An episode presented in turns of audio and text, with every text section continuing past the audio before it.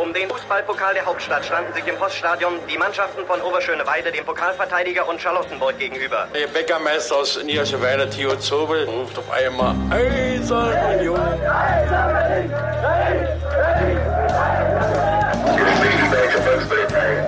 Eine Bankbürgschaft aus Unions Lizenzunterlagen hatte sich als gefälscht herausgestellt. Union ist gerettet. Union ruft alle Berliner Fußballfans dazu auf, sich am Räumen des Stadions von Schnee und Eis zu beteiligen.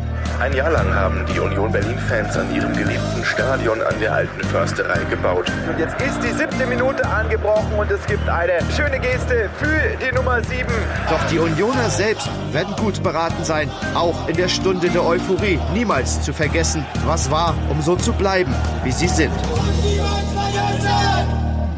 Herzlich willkommen zur achten Episode des Union Geschichtspodcasts und niemals vergessen, in dem wir wahlweise uns alle zwei Wochen jeweils eine Geschichte vorlesen, äh, vorlesen hätte ich beinahe gesagt, erzählen aus der Geschichte des ersten FC Union und wir, das äh, bin ich, Sebastian und Daniel, hallo. Hallo Sebastian. Daniel, erinnerst du dich noch, was ich dir letzte Woche, letzte Ausgabe erzählt habe? Ich bin irgendwie noch nicht, ich hab, bin erkältet, das nehme ich jetzt einfach als Entschuldigung vorneweg. ja, ich erinnere mich noch sehr gut, weil äh, mir geht's relativ gut, ähm, dass du mir von Harun Isas Tor ähm, erzählt hast, dass er gleichzeitig mit äh, Alex äh, von Hertha geschossen hat und dass deswegen nicht Tor des Monats wurde. Alves. Und ähm, das ist ja, äh, ja. Ähm, und das ist ja gerade auch ganz passend, weil Union ja gestern gegen Ingolstadt gespielt hat und gegen Ingolstadt ja das äh, erste Tor des Monats von Union gefallen ist. Das ist richtig. Ach. Und zwar 2014 erzielt in einer Kombination von Patrick Kohlmann, Thorsten Matuschka und Silvio. Genau. Ich habe noch ein ganz kurzes ähm, Feedback zur letzten Sendung, was ich, äh, da habe ich ja von der Videokassette erzählt und habe äh, Hinweise bekommen, dass man das in öffentlichen Bibliotheken in Berlin ähm, digitalisieren kann. Ich habe das Angebot bekommen, mir so ein Gerät aus Hamburg schicken zu lassen.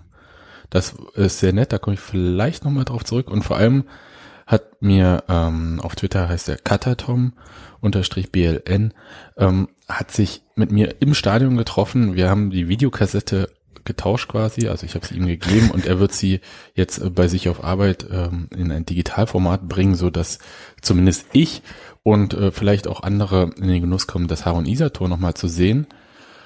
Und da freue ich mich schon wahnsinnig drauf. Und äh, ja, auch danke nochmal an den Einlass, ähm, der ein bisschen komisch geguckt hat, als ich mit einer Videokassette da war. Und ich dachte, nee, Kann ich mir gar nicht vorstellen. Da ist kein Gras drin, da ist tatsächlich eine Videokassette drin. Ja, ja das finde ich fantastisch. Äh, Cutter Tom sind wir sowieso auch äh, wegen des schönen T-Shirt-Satzes, den er geäußert hat und den man jetzt auf Leuten lesen kann, zu Dank verpflichtet und jetzt noch mehr. Schön. Genau.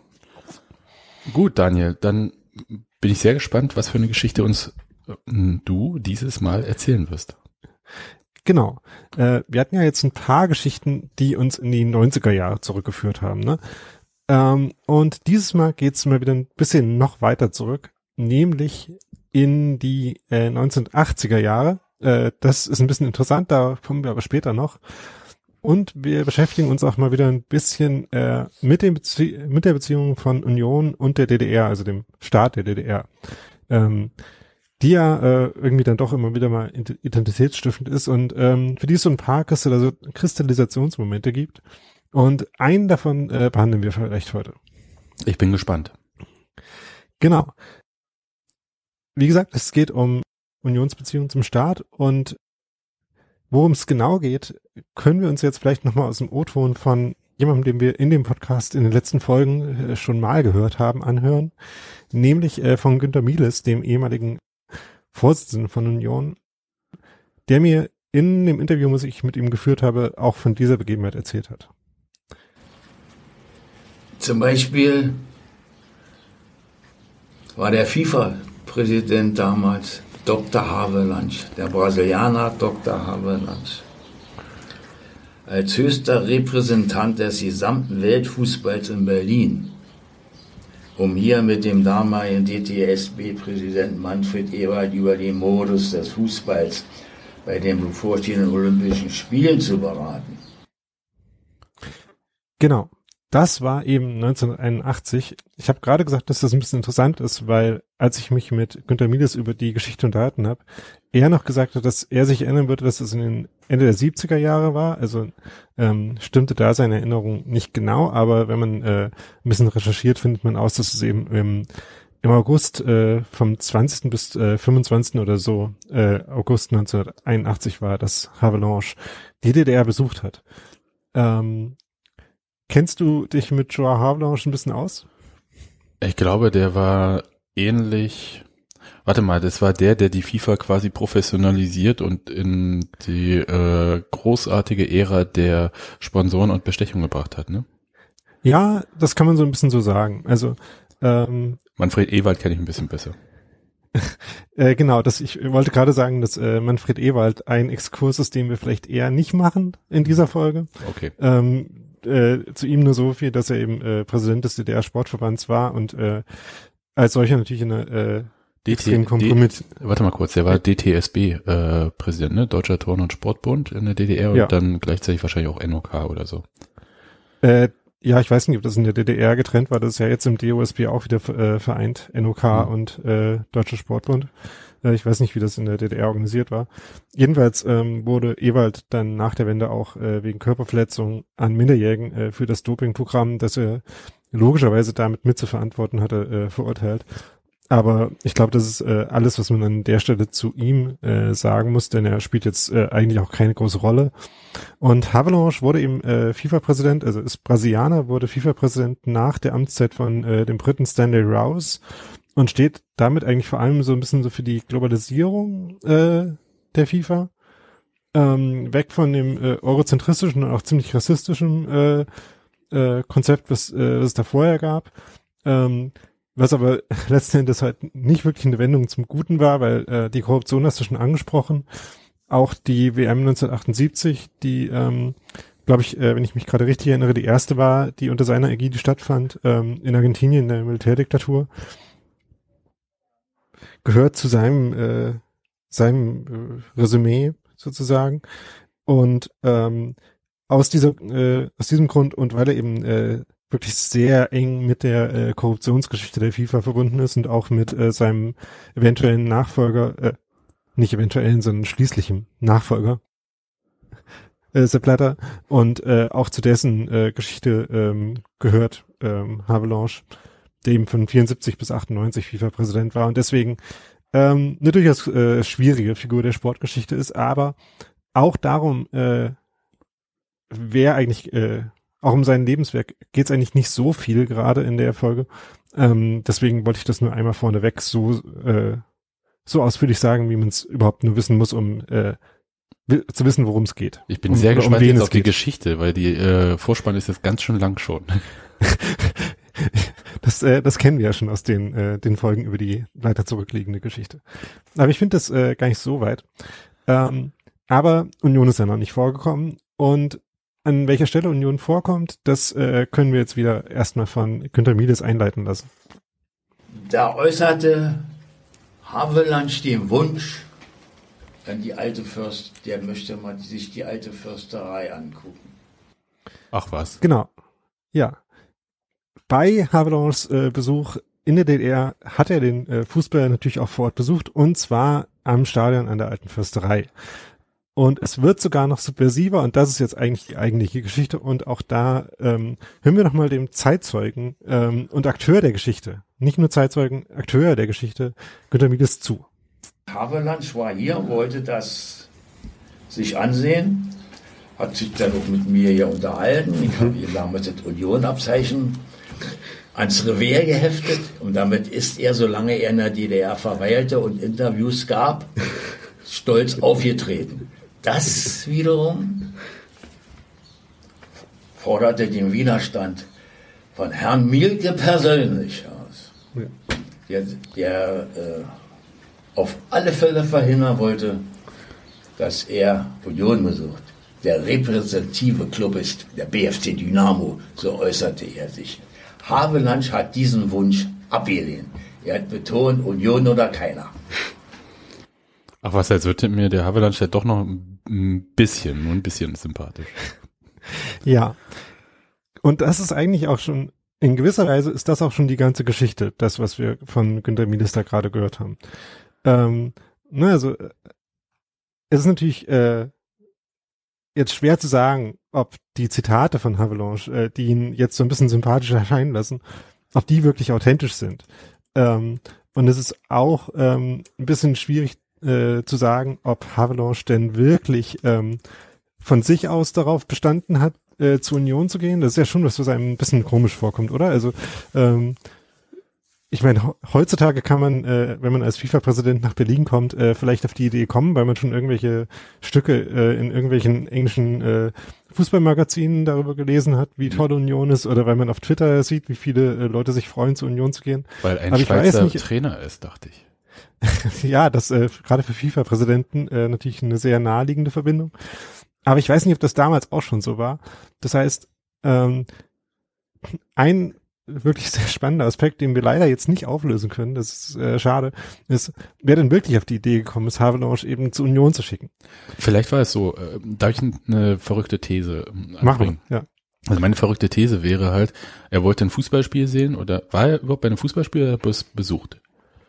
Wissen wir das? Ähm, äh, die äh, Nachweise, die ich jetzt gefunden habe, die Presseberichte, ähm, berichten nur davon, dass er ein Training von der Union Nachwuchsmannschaft besucht hat. Ja, also dann ist es halt so, dass ich mir vorstellen kann, wenn man schon, ich sag mal, in einem Land ist, das so nicht das Freiste ist, ne? Also, und man das auch besuchen muss, irgendwie, um irgendwie so Sportpolitik und so zu machen, dann möchte man vielleicht dann so den möglichst staatsfernsten Club, sofern es überhaupt möglich ist, besuchen. Das heißt, vielleicht nicht den Club des Geheimdienstes, vielleicht auch nicht den Club der Armee, der war ja damals schon nicht mehr in Berlin dann auch. Der, ähm, und man Ja, hat dann versucht, FC vorwärts. genau vorwärts, Ja. sondern man hat dann halt versucht, also wenn halt, weiß ich nicht, BSG Schlag mich tot irgendwie, ähm, Halbleitertechnik, Treptow, kann, hab ich mir jetzt ausgedacht, aber ähm, wenn wenn die in der Oberliga gespielt hätten, hätte der die vielleicht besucht, ja, aber halt nicht jetzt unbedingt ein Club von den bewaffneten Organen. In dem Kontext muss ich nochmal darauf hinweisen. Äh, ja, das ist eine interessante These. Ähm, das, was ich vorhin schon gesagt habe, dass die erste oder ich weiß nicht, vielleicht auch zweite WM. Ich glaube, die erste WM, also Habelange wurde 74 halt äh, FIFA-Vorsitzender und 78 war dann, glaube ich, seine erste WM. War eben die in Argentinien. Von daher würde ich jetzt äh, nicht zwingend davon ausgehen, dass äh, Habelange jemand war, der besonders viel Distanz zu Militärs gesucht hat. Aber Ähm, kommt ja immer auf die Art des ja. Militärs an. Gen ja. Also Ähm, das ist, in der DDR war das Militär ja keins, was irgendwie ähm, so korrupt war im Sinne von, naja, du weißt schon wie. eine, äh, Naja. einen interessanten Punkt, den, äh, der mir eingefallen ist, ähm, als ich drüber nachgedacht habe, wie das damals so zusammengehangen haben könnte, ist, dass ähm, Günter Miles ähm, ja auch gesagt hat, dass es bei Havelanges Besuch um die Organisation der Olympischen Spiele ging ähm, und den Amateurstatus.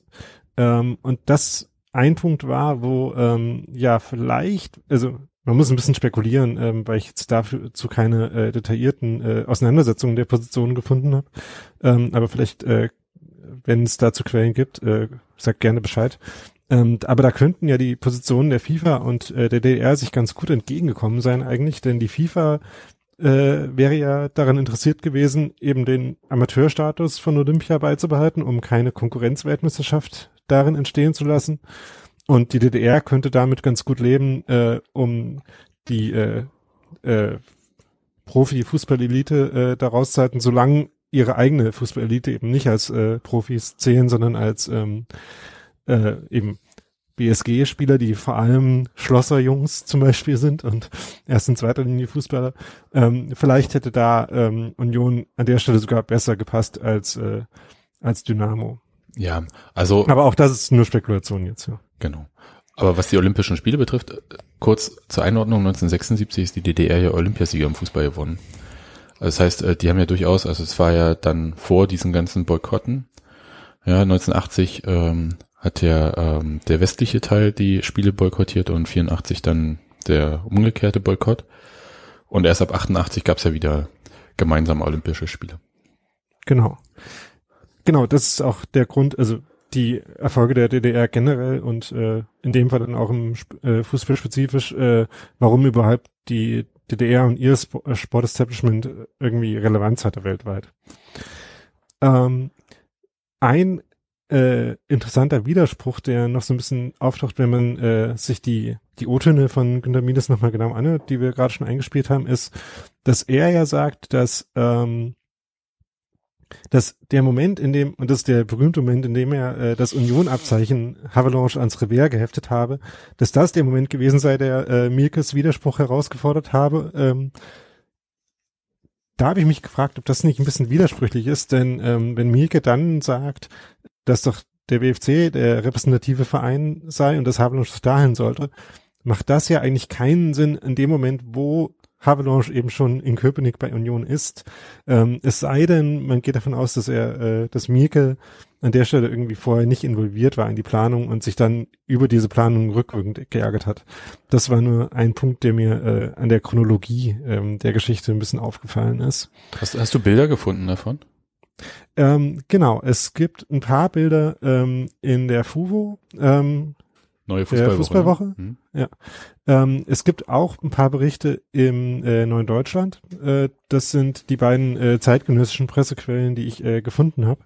Ähm, zumindestens den Bericht äh, aus der FUVO äh, und auch äh, kann man auch lesen. Ähm, beim Neuen Deutschland kann man, äh, werden wir den auch verlinken. Da braucht man aber einen Archivzugang, äh, ein Archivabo, um die ganzen Texte dann lesen zu können. Aber die waren auch eher kurz. Äh, Fußball und Sport generell hat im Neuen Deutschland nicht so furchtbar viel Raum eingenommen.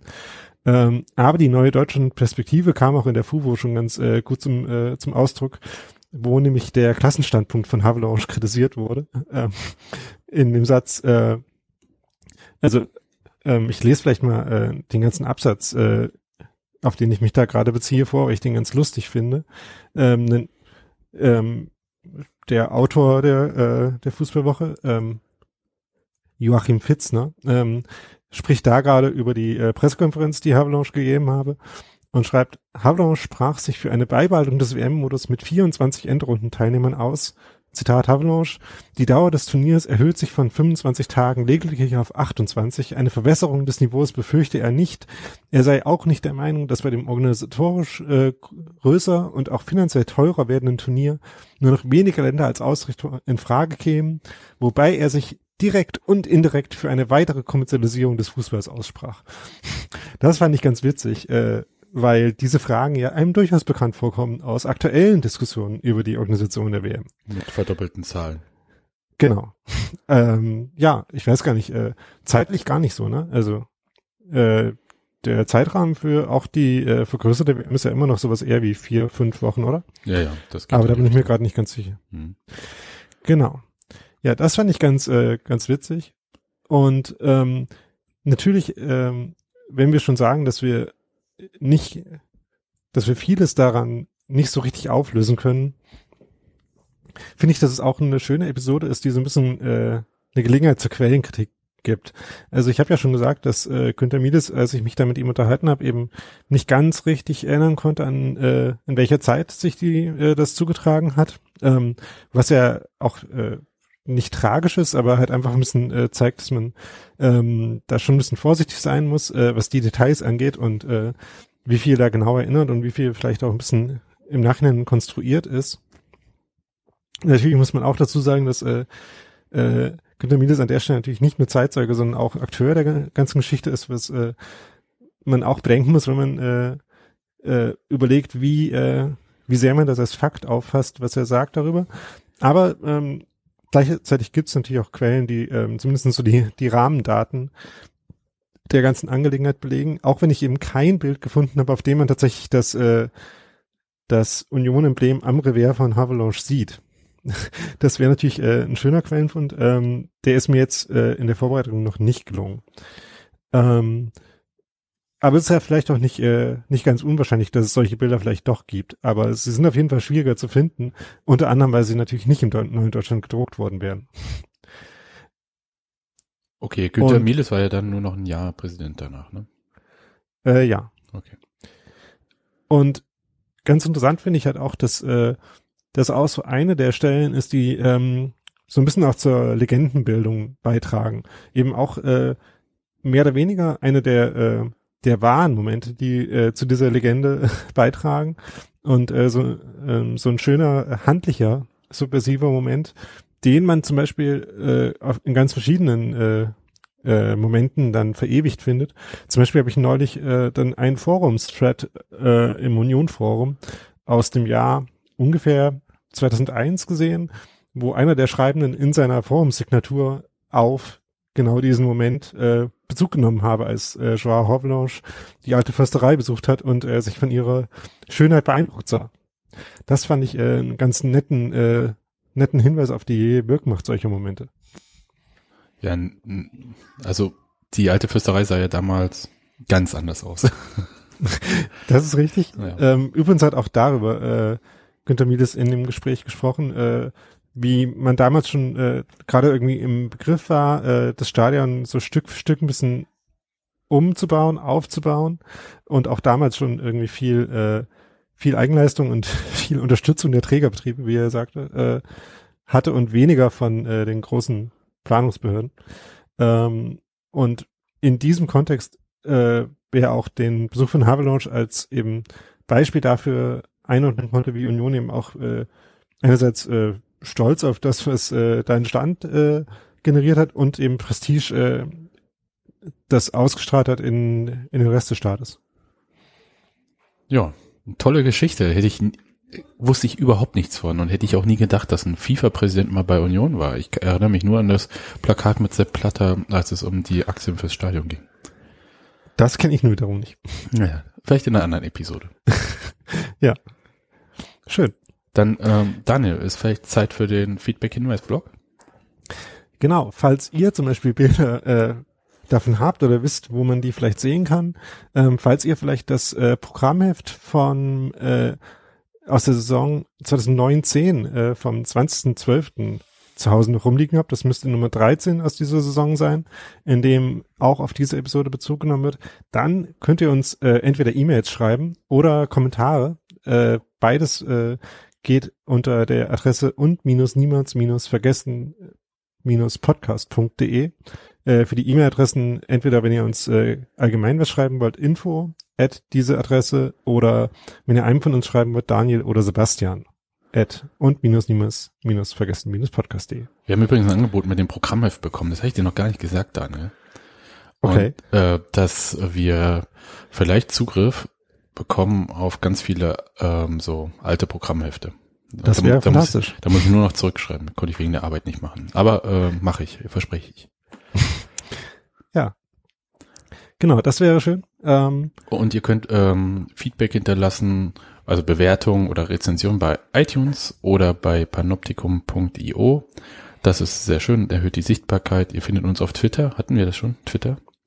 Ja. ja. Ne? Doch, ja. Gut. Ich glaube, wir haben schon mal erwähnt. Ähm, wir heißen da jedenfalls at unv minus, äh, nicht minus, unterstrich, at unv unterstrich Podcast ähm, auf Twitter. Und wir sind natürlich auch selber beide auf Twitter. Du unter at saumselig und ich unter da unterstrich Rosbach. Genau. Gut.